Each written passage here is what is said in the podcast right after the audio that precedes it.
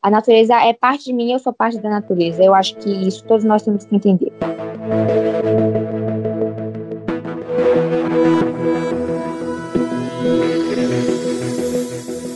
Essa é a baiana Catarina Lorenzo. Aos 13 anos de idade, ela tem um currículo de dar inveja a muita gente. É surfista, faz parte dos movimentos Green Kingdom, SOS Vale Encantado e Heirs to Our Oceans e fundadora do projeto Eco Clube Sustentare. No ano passado, Ainda aos 12 anos de idade, ela esteve na ONU assinando uma denúncia contra o Brasil e outros quatro países perante o Comitê das Nações Unidas sobre os Direitos das Crianças. Ao lado dela estavam 15 jovens ativistas do mundo inteiro, entre eles a sueca Greta Thunberg. Hello, my name is Catarina Lorenzo. I'm 12 years old and I'm from Salvador, Bahia, Brazil. I'm here to demand all the world leaders to listen to us and to help us stop climate change together. I'm saying this because this is the right thing to say, and this is the truth.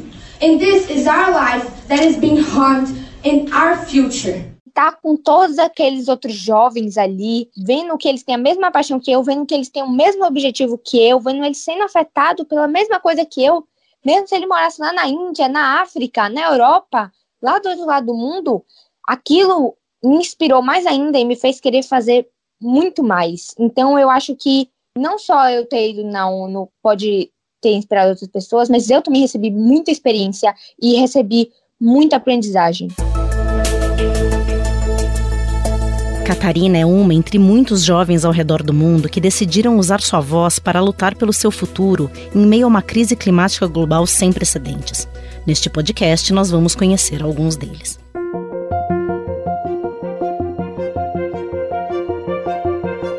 Eu sou Giovana Girardi, repórter especializada em ciência e meio ambiente do Estadão. E este é o Vozes da Retomada Verde, podcast que faz parte de um projeto do Estadão para mostrar como a economia e o meio ambiente podem se conectar para promover a tão necessária recuperação global pós-pandemia de Covid-19. Antes da quarentena, a Greta Thunberg, na Suécia, levou milhões de crianças e outras pessoas a marchar nas ruas e protestar pelo futuro e pelo clima. Como não ficar emocionado e otimista vendo jovens de 16 a 20 anos dizendo basta, nós temos de mudar tudo isso? Isso me deixa otimista. Essa fala é do consultor ambiental Andrew Winston, autor de livros como Green to Gold, The Big Pivot e Green Recovery, que mostram como empresas podem ter no meio ambiente uma forma de inovar e crescer. E por falar neste último livro do Andrew, o Green Recovery, você já ouviu falar em retomada verde? Sabe o que é isso? Esse é um conceito que já vinha sendo discutido há muito tempo por especialistas em meio ambiente e também por economistas, além de empresas, políticos e alguns governos pelo mundo. Na Europa, por exemplo, esse é um tema que está presente na onda verde, que tomou a política em vários países do continente nos últimos anos. E agora é o conceito por trás do Plano Europeu de Recuperação pós-pandemia, o chamado European Green Deal. Nos Estados Unidos, também é uma questão fundamental no chamado Green New Deal, plano que congressistas do Partido Democrata apresentaram no ano passado. Esses assuntos você vai conhecer melhor no nosso segundo episódio do Vozes da Retomada Verde. Continua com a gente aí pelos próximos dias.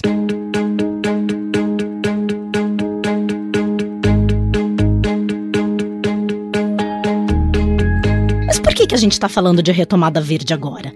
A resposta tem a ver com o novo coronavírus, que derrubou as economias mundo afora. A drastic rise in hunger, over a billion informal workers facing unemployment. La pandemia del coronavirus está dejando su huella en la economía mundial. Muitos países a recuperação da economia pós-crise da Covid-19 é um desafio para o Brasil. We're talking about a killer virus that spread across the globe in days, but is there an opportunity here? Can those livelihoods be restored in a more equitable, in a more sustainable manner. É realmente uma situação que está grave em todos os países, e para sair desta crise vão ser necessários investimentos pesados.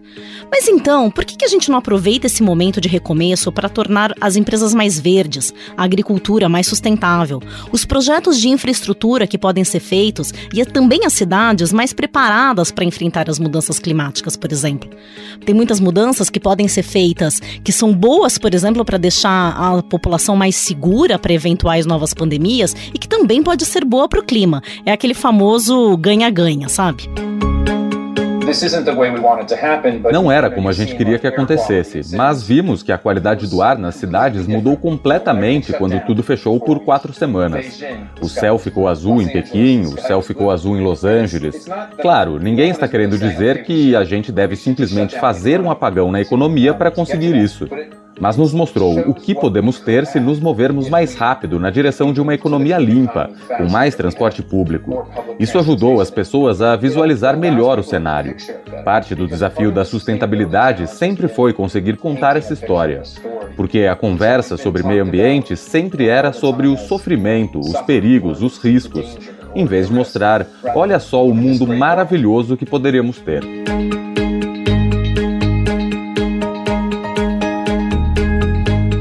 Toda por trás disso é tornar a economia mais verde. Isso significa torná-la menos emissora de carbono, mas também mais igualitária. Como o especialista Andrew Winston nos conta, a retomada não está ligada apenas a aspectos estritamente ambientais ou econômicos. É preciso também pensar no aspecto social, nas pessoas. Pelo lado social, a pandemia aumentou a consciência de que precisamos acelerar na direção da redução da desigualdade, porque mais pessoas das chamadas minorias morreram pelo coronavírus, por muitas questões sociais. Isso chama a atenção para o fato de que a gente tem de fazer algo, dar a infraestrutura básica necessária. Como eu mencionei mais cedo, esse conceito da retomada verde não é exatamente uma novidade. Aqui mesmo no Brasil, a ideia já vinha sendo discutida antes até da pandemia. Mas ela chegou primeiro entre os especialistas em meio ambiente, em cientistas, alguns economistas, também entre os urbanistas, que são as pessoas que pensam a relação entre as cidades e as pessoas. Mas agora, mais recentemente, passou a ser discutida também por grupos da sociedade civil, por empresas, por ex-ministros da Fazenda, por banqueiros. Realmente é um assunto que saiu daquele nicho mais ambientalista e começou a ocupar a preocupação de muitas pessoas. Uma das vozes que já estava de olho nessa história de retomada há algum tempo é a Karen Tanaka, doutor em sustentabilidade. Ela trabalha como gerente de energia e clima do SEBEDES, que é o Conselho Empresarial Brasileiro para o Desenvolvimento Sustentável. Essa é uma associação sem fins lucrativos que procura ajudar na articulação entre sociedade, empresas e governos em prol deste tema. A gente elencou oito grandes temas dentro de uma visão que a gente estabeleceu para trabalharmos o 2050, que é uma data muito especial um marco em que o mundo inteiro está se baseando para atingirmos o que a gente chama do Acordo de Paris, que é o principal acordo em relação ao clima e à sustentabilidade no mundo. C'est un petit marteau, mais je pense qu'il peut faire de grandes choses.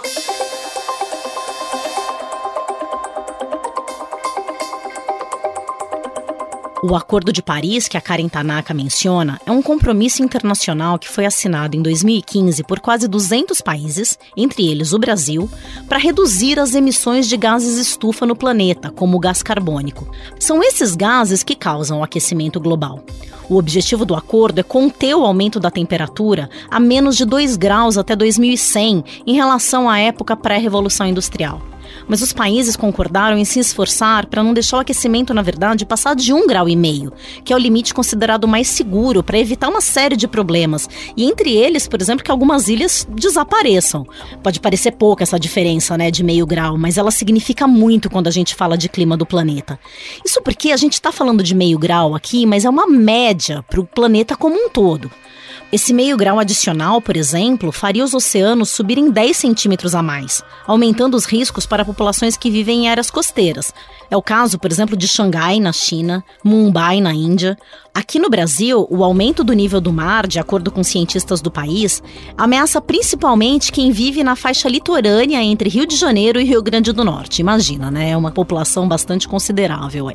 O aquecimento também vai aumentar a frequência e a intensidade dos chamados eventos extremos, como chuvas e secas mais intensas. Isso pode prejudicar a agricultura, a pesca, piorando a segurança alimentar, além de colocar muito mais animais, espécies em risco de extinção.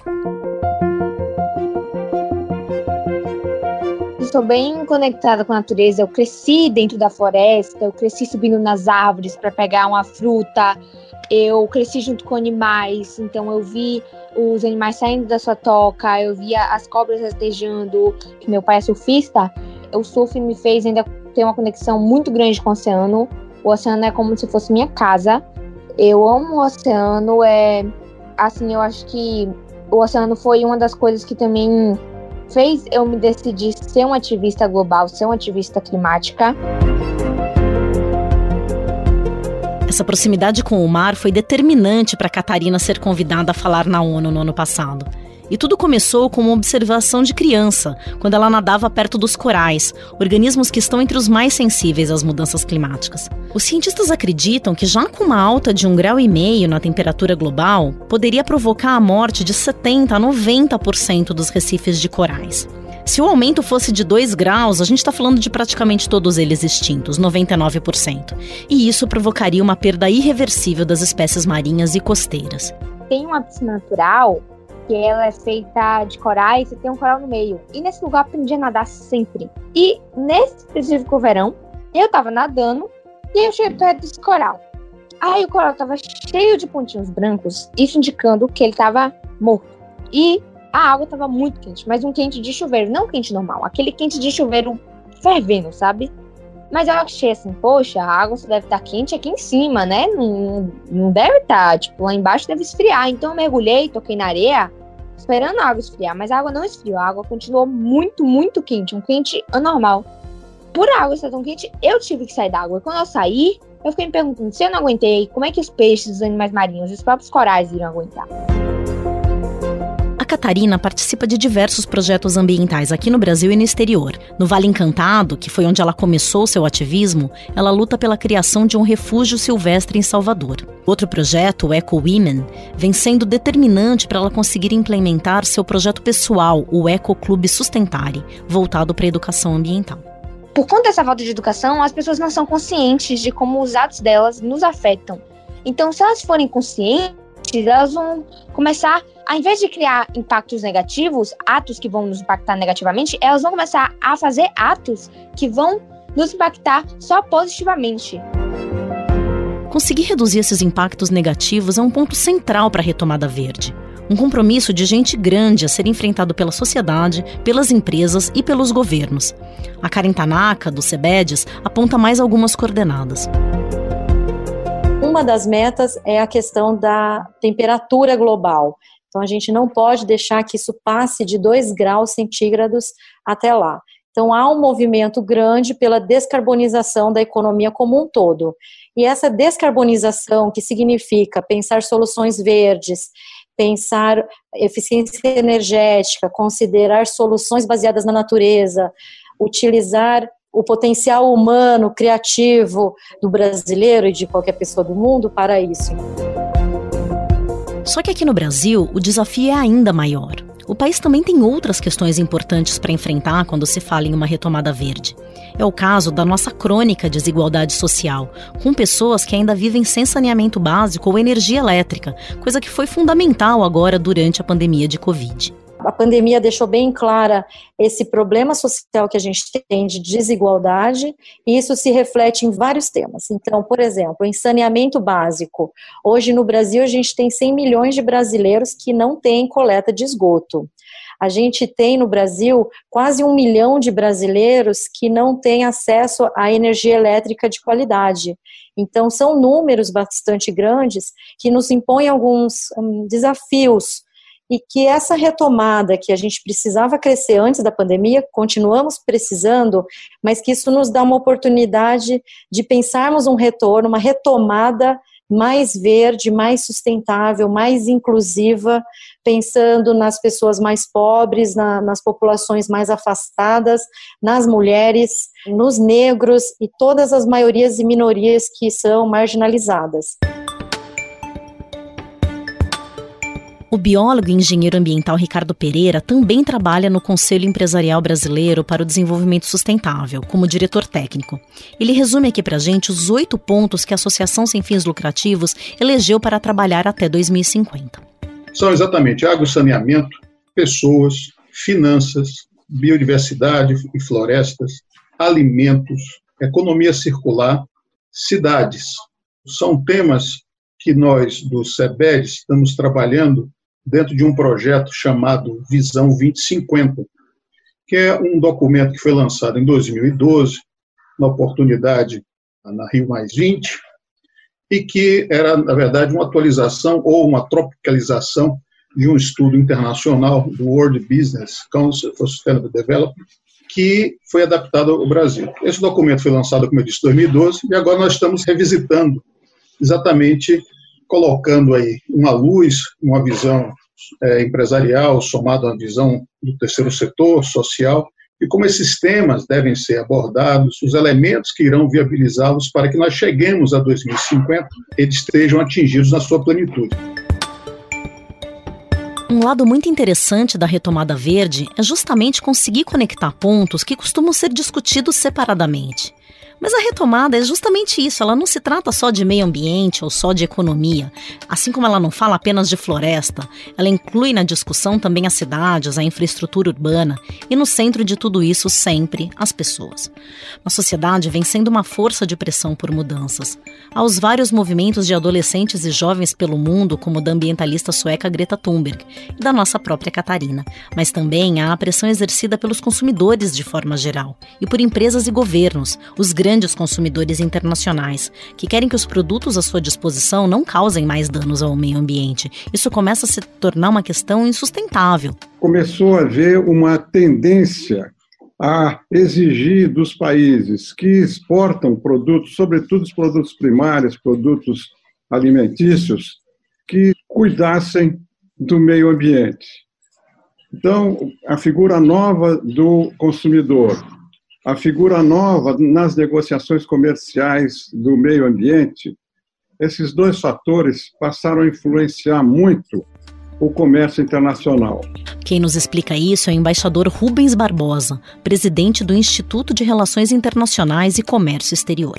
Essa tendência está se ampliando para todas as áreas. E aí, na área industrial aqui no Brasil, também já começa a ver um movimento para que haja essa preocupação ambiental. Na área agrícola, nós estamos vendo muitas associações ligadas ao agrobusiness, ao agronegócio, eh, pressionando para que haja um respeito ao meio ambiente. E aqui, no caso do Brasil, nós estamos vendo uma pressão do setor privado não, é, não são nem mais as ONGs ou grupos de interesse, mas o setor privado fazendo pressão sobre o governo, para o governo mudar a retórica e mudar algumas políticas, sobretudo na questão da fiscalização de ilegalidades, no desmatamento, ilegalidade no garimpo e ilegalidade nas queimadas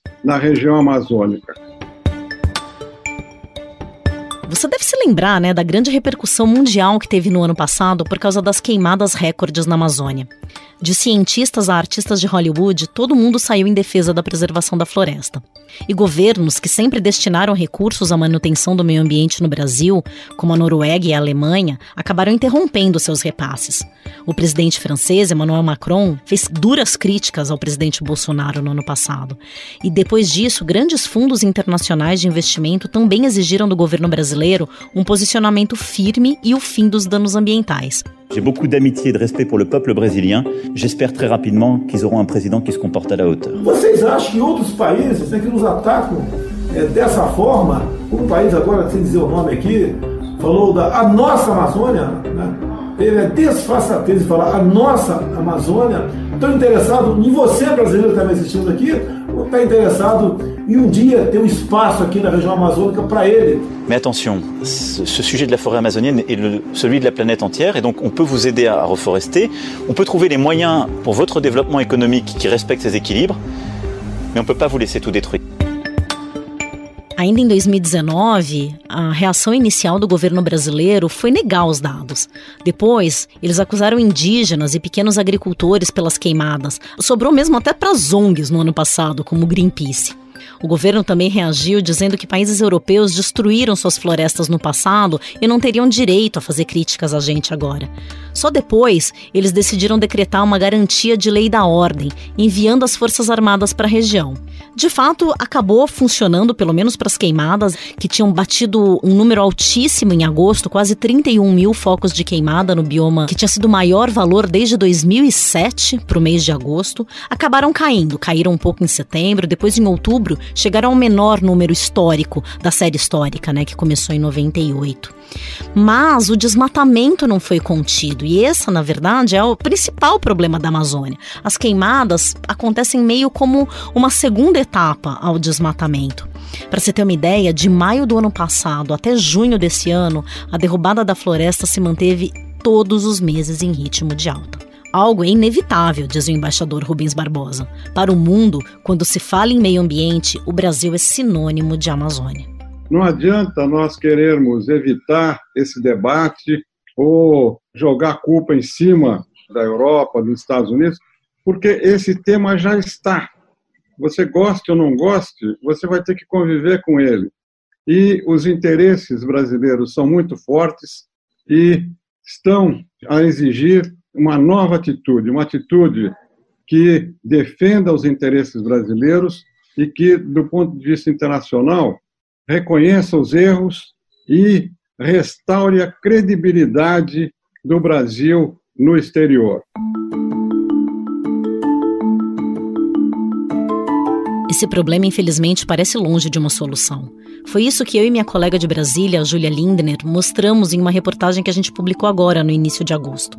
No período de um ano, entre agosto do ano passado e julho deste ano, os alertas de desmatamento da Amazônia tiveram um aumento de 34,5% na comparação com os 12 meses anteriores.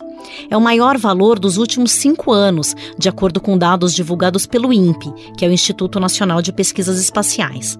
Os dados do sistema DETER do INPE indicam que foram desmatados 9.205 quilômetros quadrados entre 1 de agosto de 2019 e 31 de julho de 2020. Nos 12 meses anteriores, tinha sido 6.844 quilômetros quadrados.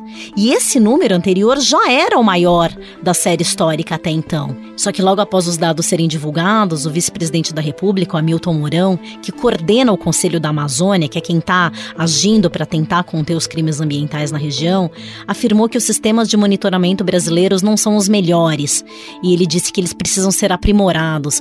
Mourão também disse que é preciso resolver o problema fundiário da Amazônia para controlar a devastação ambiental da região. Existe essa pressão em relação, notadamente, à questão do desmatamento, e aí há muito desencontro, né, porque nós temos né, uns sistemas de monitoramento que não são os melhores. O nosso sistema de monitoramento de apoio à decisão, ele se ressente de uma melhor qualidade, é uma tarefa que nós precisamos avançar. E, óbvio, existe a questão que temos que tratar do problema fundiário na Amazônia. Se não resolvermos o problema fundiário da Amazônia, né, nós vamos continuar nesse eterno jogo de gato e rato em relação a índice de desmatamento.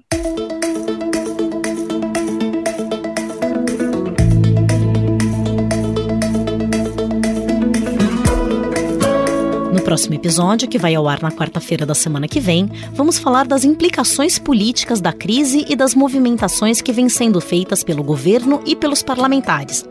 Ah, e vamos explicar também melhor o que é a Onda Verde Europeia e o Green New Deal dos democratas americanos que o candidato Joe Biden pretende incorporar. Se derrotar Trump nas urnas, Biden promete tratar a área ambiental de forma bem diferente do que faz o atual presidente americano.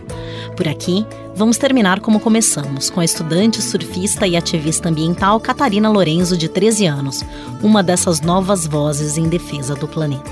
Minha expectativa para o futuro é que nós, humanos e o meio ambiente, a gente viva em um equilíbrio. Porque o equilíbrio é a forma da gente viver em bem-estar, é a forma da gente viver com um futuro certo, um futuro justo para todos.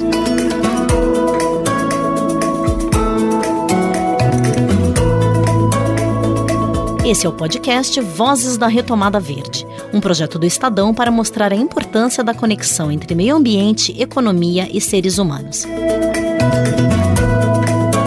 Este episódio é apresentado por mim, Giovana Girardi. Na reportagem, tive companhia de Bárbara Rubira, Beatriz Bula, Júlia Lindner e Pablo Pereira.